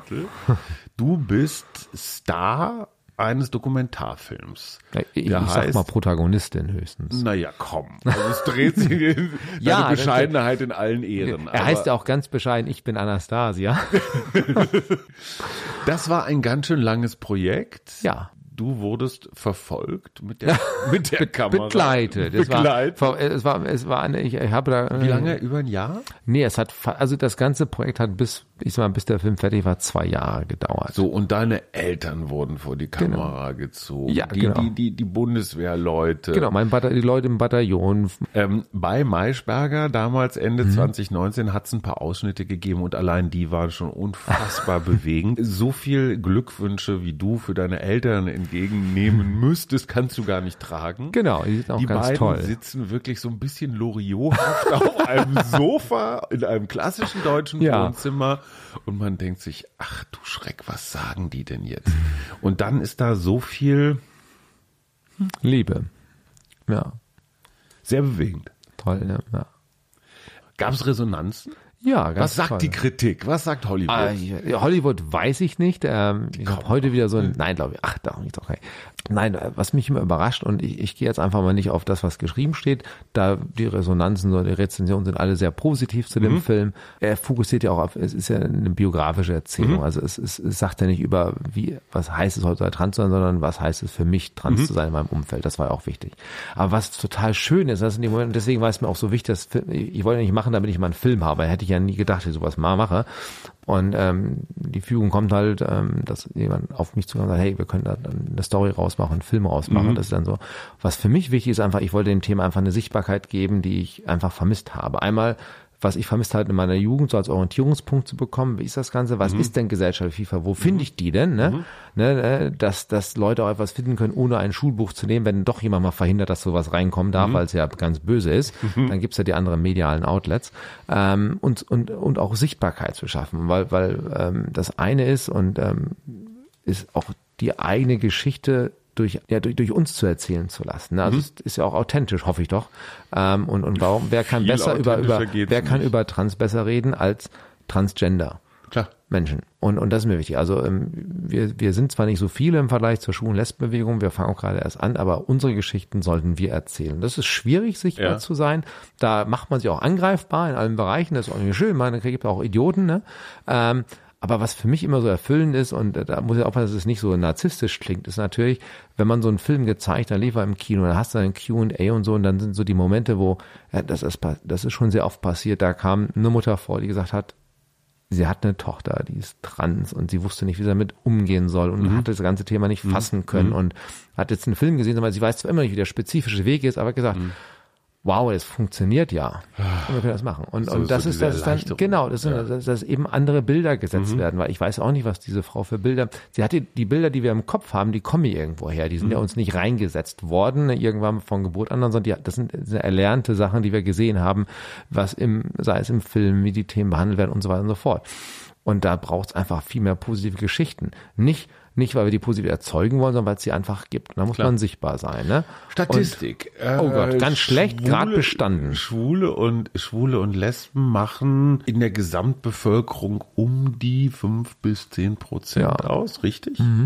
Wie ist das mit Transmenschen? Weiß 0,1 bis 0,5 oder so war es. Ich bin nicht ganz- 0,1 bis 0,5. 0,5. Oder- Das sind dann hochgerechnet auch ganz schön. Das viele. sind, ne? Ja, Also müsste jetzt einen 0,1 Taschenrechner holen. Prozent heißt jeder Tausendste. Ja.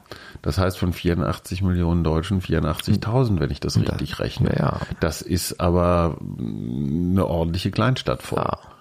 Gibt es Erkenntnisse, wie viele von denen das ihr Leben lang einkapseln und wie Nee, nee, das, das, also du siehst ja, nein, das ist ja schwer zu sagen. Also Ja. mal, mal ein statistischer, ich habe aber die Zahlen da gerade nicht parat, so hätte ich mir mal vorbereiten sollen, wie dieser Podcast ist. Was man natürlich Mal. gucken kann, ist ja, wir haben ja das Transsexuellengesetz noch in Deutschland und Ja. das ist ja ein Antragsverfahren, was Ja. man muss. Und da gibt's natürlich die Zahlen, wie viele Menschen jährlich dieses Verfahren durchlaufen. Und die. Zahlen sind steigend. Ja. Ne, aber ich, ich weiß jetzt nicht, wie viele das Ganze sind. Ähm, ich weiß nicht, die Krankenkassen müssen natürlich auch auswerten können, ne, wo Ja. sie über die OP schon gezahlt Ja. haben, das weiß man dann. Okay. Aber das sind ja, das sind ja nur die Menschen, die sagen, ich möchte dieses offizielle Verfahren durchlaufen oder Mhm. möchte auch entsprechen. Aber man kann ja trotzdem diesen Hintergrund haben und sein Geschlecht anders bestimmen, als, in dem, als es auf Ja. der Geburtsurkunde steht, ohne sich dem Staat zu beugen. ne. Das geht ja auch.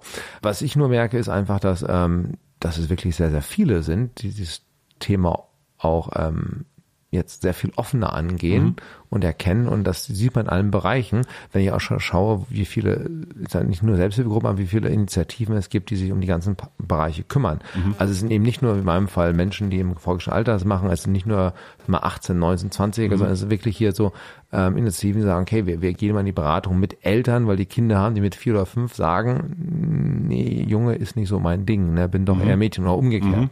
Also dass das Thema auch sehr früh auf, aufgegriffen wird und unterstützt wird und dann aber auch dann diese ganzen Institutionen, die man so vor vielleicht nicht in Berührung damit dachte, ne, wie zum Beispiel Schule, Ja. anfangen sich jetzt Gedanken machen wie gehen wir denn damit um? Was heißt es denn, wenn wir einen achtjährigen Schüler haben, der jetzt Schülerin ist und so weiter und so fort?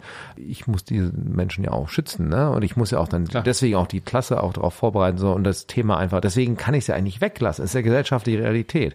Und dann haben wir die ganzen anderen Bereiche. Ne? Ich meine, so ein Erwachsenwerden ist ja schon mal, ne, man sagt, die einen ist ja schon schwierig, ne, dahin zu arbeiten, ne, von Pubertät, ne, wie lebe ich denn mich aus, wie entwickle ich mich, ähm, wie entscheide ich mich für ein Berufsleben, was heißt das Ganze?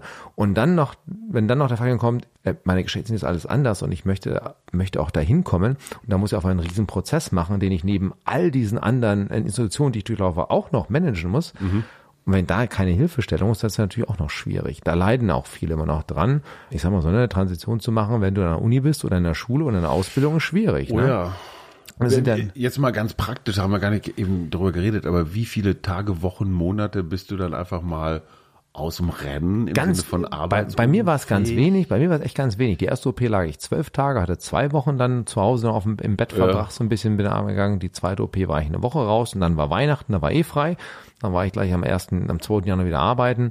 Es ist alles nicht unmöglich. Also ne? Also ich glaube, Leute so mit Skiunfällen fallen länger Wollte aus. ich gerade ne? sagen, also und da weiß man das ja nicht vorher. Ne? Absolut. Nee, meine OP konnte ich ja meinem Chef sagen, wann die ist.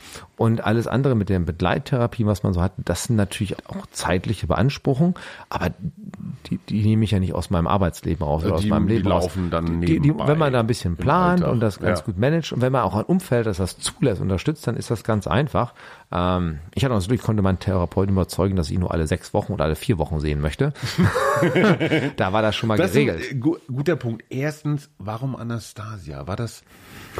ich ich, ich kenne eine ganze Menge Menschen, die ihren Namen geändert haben. Also Mhm. aus dieser ganzen alten Backwaren-Zeit zum Beispiel, Osho-Leute, die haben ja einen neuen Namen gekriegt. Irgend so einen indischen, meistens hießen die Ma oder Prem oder, oder sowas. Die heißen dann einfach äh, Ananda. Mhm. Äh, haben sie aber vom großen Guru ver verliehen bekommen, diesen Namen. Wie bist du auf Anastasia gekommen? Uh, das ist das ist eine ganz uninteressante Geschichte. Russische Literatur musste ja an der Schule, wo ich, wo ich zur Schule gegangen bin, in den USA immer lesen.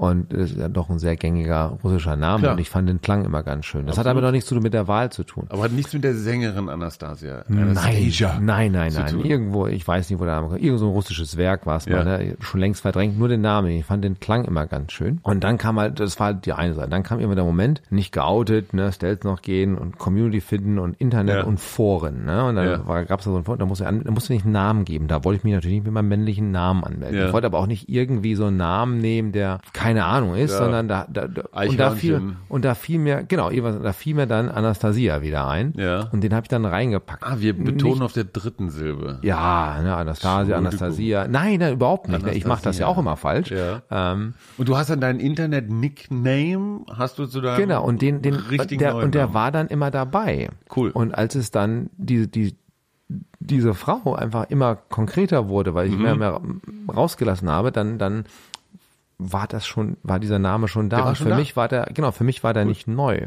Ja. Mhm. Also es war also, ein, wenn man so möchte, ein sehr langer und zufälliger Geneseprozess dahin. Ja. Ich hatte auch mal ganz kurz, als ich auf diesem Antragsformular stand, ne, möchte man meine Personenstandsänderung haben, also anderes Geschlecht und Vornamensänderung. Mhm. Da habe ich reingeschrieben Anastasia, habe dann kurz überlegt, war es jetzt die Chance, komplett anderen Namen? Nee, vergiss es, Anastasia, das ist es. Ne, Mhm. Das war's dann. Du hast häufiger schon deinen Therapeuten erwähnt. das macht man in Berlin ja so. Ja, ne, der- aber ja, genau. den gibt es tatsächlich.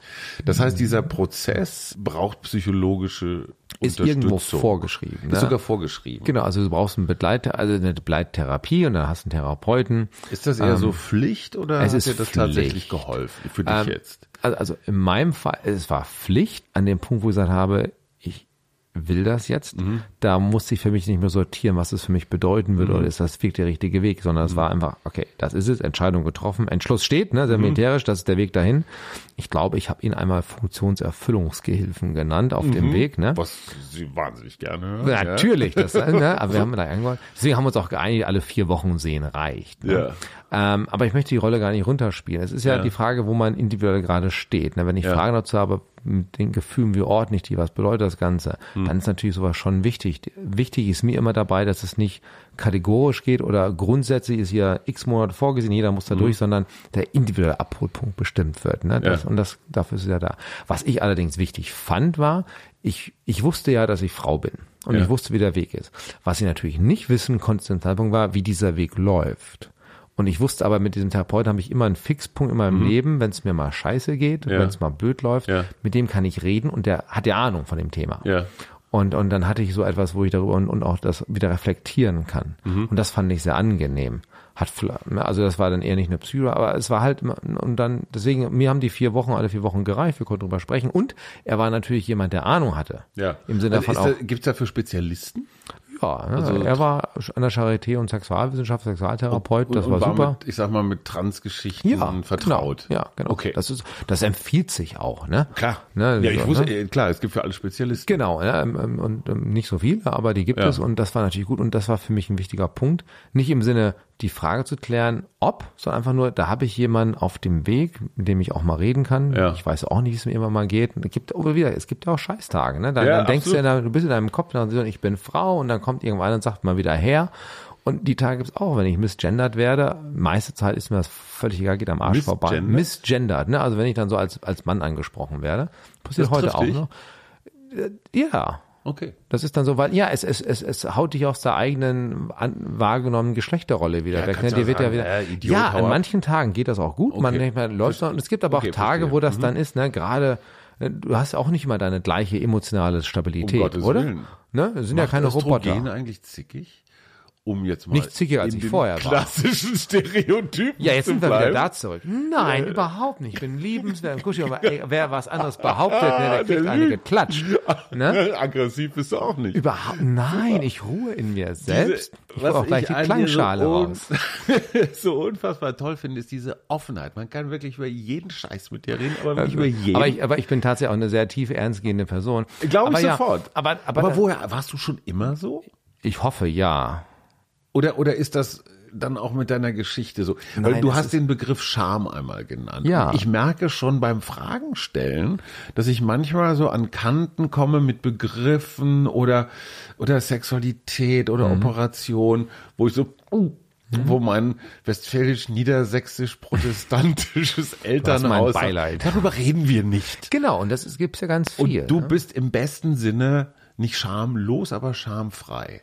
Ja, und ähm, Woher aber wird ich man weiß so geboren? Hm, ich, Bei der Bundeswehr wird man Ich- auch nicht schamfrei. Nein, und ich war es ja auch nicht. Also das Thema war ja, hab ja gesagt, war für mich auch schambesetzt. Ich habe ja gelernt, dass viele Ja. Sachen, das, das macht man einfach nicht. Mhm, ne? Das klar, ist genau, nicht so. genau ne?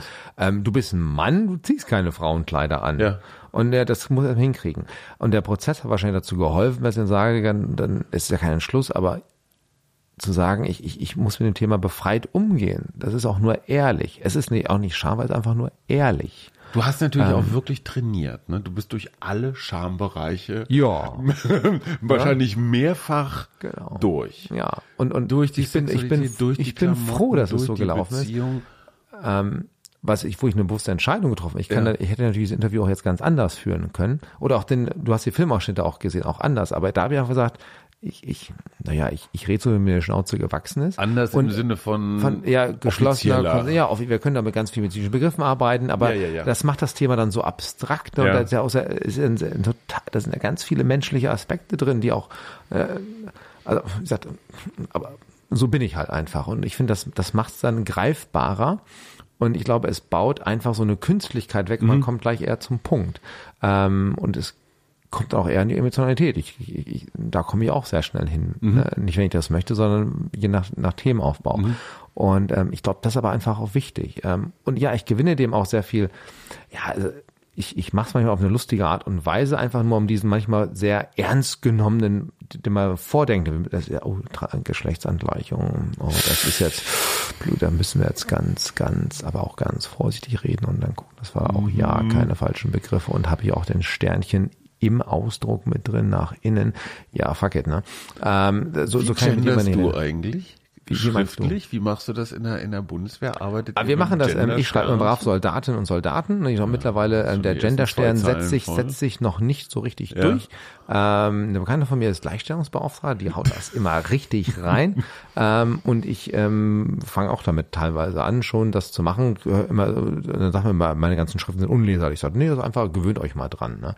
Ähm, aber Nerven dich so Genderaktivisten manchmal in ihrer Äh, welche- Radikalität? ähm, ähm, Die schon nur- bei den nur- leisesten Nur, Verfehlungen. nur, nur den- wenn, wenn, wenn der Weg zu einem Diskurs da einfach weggeht. Ne? Wenn, wenn, also dadurch, dadurch gleich ein Tor zugemacht wird und man sich mal reinlässt. Ähm, Ich lasse mich auch gerne weiterbilden. Ich sag dir ein Beispiel. Ja. Hatte ich gerade heute mit meiner Frau. Und zwar ging es um eine Demonstration, ich glaube in Kreuzberg. Demonstration äh, und es waren ausdrücklich äh, äh, weiße Cis-Männer, also klassisch heterosexuell ausgeschlossen.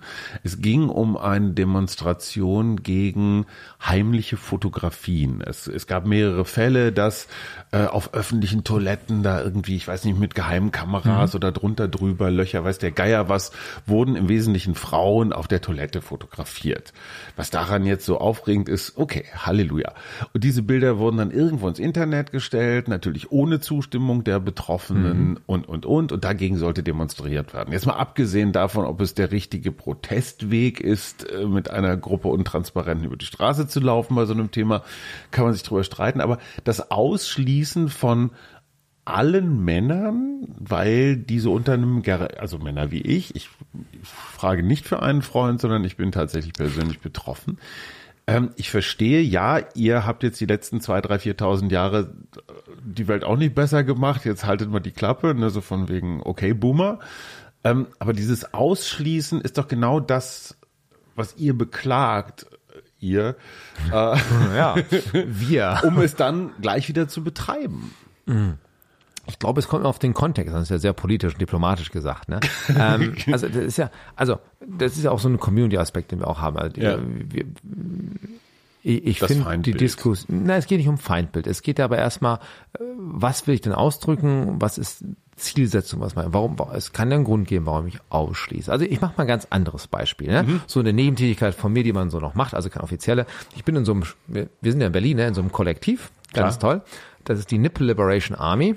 Ja. Ja, ganz toll. Wir machen auch ähm, veranstalten sowas wie, ähm, ich sag mal, ähm, organisieren sexpositive Partys und wollen Räume erschaffen, ähm, die bildlich sonst in der in der in, der- in der männlich-schwulen Szene eher also an männ schwulen Männern vorbehalten sind. So weißt du, ne? mit Clubs, mit Dark und so weiter stark sexualisiert, oftmals so, wo ich sag mal ähm, Sexualität sehr frei gelebt wird und diese Räume aber so aus Sicht erstmal ähm, sehr stark männlich dominiert sind und für Frauen, die es so gar nicht gibt. Ne? Und dann früher hat man gesagt, naja, Sexualität von Frauen ist ja eh etwas, was es nicht gibt, um Gottes Willen und so weiter und so fort. Die haben das ja alles gar nicht, die haben auch gar nicht die Bedürfnisse dazu. Hm, ich denke schon, Frauen haben manchmal das Bedürfnis, auch mal in einem. Darkroom, ne? Genau, Ja. Mhm. auch nicht rangenommen zu werden von einer anderen Frau. Ähm, Und das soll auch Spaß machen. Und da, ähm, wir definieren uns auch, wir schaffen dann Räume, die zwar all gender sind, Mhm. aber der Fokus natürlich tatsächlich, wie wir sagen, Flynn, Feminine, Lesbian, Inter, Trans, äh, Mhm. Das heißt, wenn ich da als Wesen Wir- hinkomme, wir- sollte wir- ich schon deutlich. Nein, wir, wir lassen also wir lassen da auch tatsächlich, es ist ja all gender. Ne? Wir Gut, lassen aber wenn jetzt Donald. Trump. Nein, es geht jetzt wir geht nicht um spezifische Personen. Also, Ja. den, nein, der geht gar nicht. Punkt. würde- der- nein, da wäre die Tür da, da, Mhm. auf jeden Fall, ne, das geht gar nicht. Aber, aber die Frage ist ja, ähm, welche Ziele habe ich da? Ich möchte also einen Raum schaffen, in dem sich sonst, äh, wo Hemmschwellen runtergesetzt Ja. werden, ähm, wo sich zum Beispiel auch Trans und Inter beim Identifizieren wohlfühlen können Mhm. und sich auch gerade im Bereich körperlich auch mit Frauen, Frau Sternchen, ne, Mhm, reingesetzt, wohlfühlen können. Das heißt, ähm, ich möchte den Raum, den, den, Raum, genau, den ja. Raum auch dann erhalten. Und unsere Erfahrung ist, das geht, ich kann auch da dann Männer reinlassen, auch schwule Männer, Mhm. klar. aber wenn das zu viel werden, dann Ja. kippt dieses Verhältnis und dann nehme Bin ich ich das total weg. bei dir. So, das ist einfach, also das ist auch eine bewusste Entscheidung. Aber wie in jedem guten Club macht Genau, die macht, macht man eine Tür. Genau, die Mischung. Aber die ist halt bei uns dann nicht 50-50, Ja. sondern die ist dann auf einem anderen Die Niveau 80, geregelt. 20. Aber ihr das würdet niemals sagen, Nein. nur weil einer Nein. Mann ist. Das- das ist nicht, So, ne? das meine ich. Genau. Mischung Ähm, völlig in Ordnung. dafür aber wie gesagt, ich sage immer, es kommt auf den Wie viele Kontext Menschen an. kommen zu so einer Party? Ähm, auch wir, wir sind noch ganz klein. Beim letzten Mal hatten wir es gehabt, da waren es, glaube ich, 250. Ach komm, das ist nicht klein. Naja, im Berghain laufen mehr rum am Samstagabend. Absolut, aber das es ist ja auch aber einer der besten Clubs 205 der Welt. Natürlich, aber ich mache jetzt keine Werbung fürs Berghain, auch wenn ich da nur 500 Meter von entfernt wohne und sehr oft drin bin. 250. 250. Ne? Und Das dann ist geht man ins Schwutz oder wo? Nein, wir haben das ähm, zuletzt im, im Untertage immer gemacht. Ja. Und da haben wir die Party organisiert. Das ist ganz toll. Wie gesagt, ich, ich möchte gar nicht wahrscheinlich, also dieses Kollektiv gibt schon deutlich länger. Ja. Ich bin ja seit ein paar Monaten dabei, Ja. ziemlich glücklich dabei sein zu dürfen. Es macht einen Heidenspaß zu organisieren. Mhm.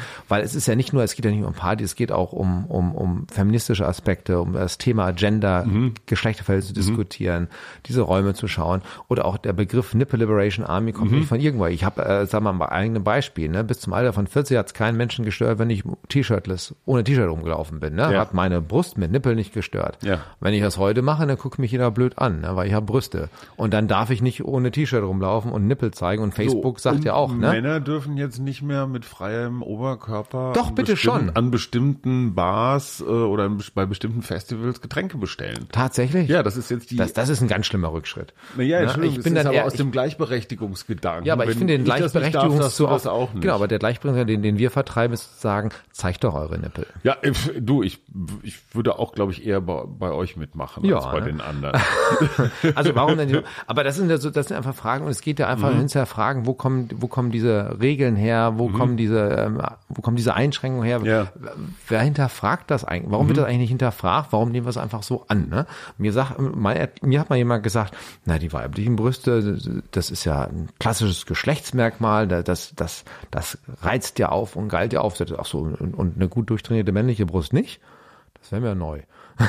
Sagen wir mal Ne? so, ich glaube, Aber- das ist individuell. Ja, aber mich aber, würde genau. die weibliche aber, jetzt persönlich genau, aber mehr deswegen interessieren. bin, aber aber dann mach mich nicht zu einem Objekt Nein, deiner absolut, Geilheit und absolut. ich muss nicht drunter leiden. Nein, nein, ne? das richtig, ist dann so. ne? Also ne, das, das ist halt Also dann ihr seid Punkt. und das das ist ja das ist ja eine Bewegung nennen wir es Bewegung die in Berlin die mir in den letzten Jahren äh, deutlich aufgefallen ist sexpositiv Mhm. heißt nicht volle Lotte jeder mit jedem sondern es heißt äh, weg mit der Scham. Das ist, glaube ich, so, so, so, so, so eine Baseline, dass Menschen Möglichkeit haben, in Klamotten, in Rollen, in, in anderen Zusammenhängen sich auszuprobieren. Und das ist was, was mir gerade bei den jungen Leuten so unheimlich viel Spaß macht. Weil es sind keine Partys, in denen, ich sage jetzt mal, 60 bis 80-Jährige verkehren oder nur wenige, sondern es sind eher die Also, altersrassistisch nein, nein, sein, aber und eben- und eben 30 auch bis da- 50-Jährigen oder Da, 20 da, da bis falle ich noch gerade so 50-Jährigen. rein. Deshalb bis aber, 46-Jährigen. aber, aber eben auch, noch nicht, noch nicht, noch 45, aber auch eben der Punkt, dass auch eben Alter auch nur ein Konstrukt, also das war, also Alter ist kein klar. Konstrukt, Alter gibt Völlig es, ne? klar. Ich, ich rechne jedes Jahr einen drauf, aber was, was Alter bedeutet gesellschaftlich, Ja. das ist ein Konstrukt, ne? Und, und dieses Klar, aber du Ding hast natürlich Schamgenerationen. Ne? Ja, glaube, aber, die, aber, aber, auch, aber auch die baut man ja gerade ab. Und 68er. da sagt man, dieses, Ja. dieses Spektrum an Alter ist natürlich, und das, das ist zum Beispiel eine Sache, die ich, das mag auch sein, das ist stark, ich finde das auch was Positives aus der queeren Community rauskommt. Mhm. Wahrscheinlich, weil auch, ich sag mal, die Lebensläufe auf einmal anders sind. Ne? Ja. Kinder stehen vielleicht nicht so im Vordergrund bei der Masse, ne? das heißt, man ist ganz wie sagt man so schon mit 30 ist das Leben nicht zu Ende, ne? Also ich kann weiter feiern ähm, und so weiter und so fort. Ähm, und, und da ist immer dieses, dieses Altersspektrum ist deutlich weiter aufgebrochen und es ist kein, kein Thema als solches. Ne? Also es ist wunderbar, ähm, weil das hat ja auch wahnsinnig viel Wert. Da sind Erfahrungen dabei, sind ne, auch, auch schöne Menschen äh, sowieso dabei. Und der, der, der Mix macht's ja auch. Ja? Und das finde ich einfach ganz toll. Ähm, und, und Wir könnten noch Stunden. Das tut mir leid. Unfassbar überzogen, aber ich finde aus gutem Grund. Okay. Es hat mir unfassbar viel Spaß gemacht.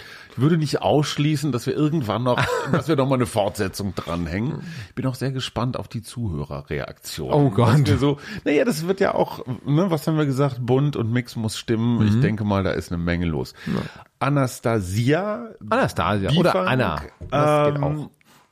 Bundeswehroffizierin, äh, ein wunderbarer Transmensch mit einem eigenen Dokumentarfilm.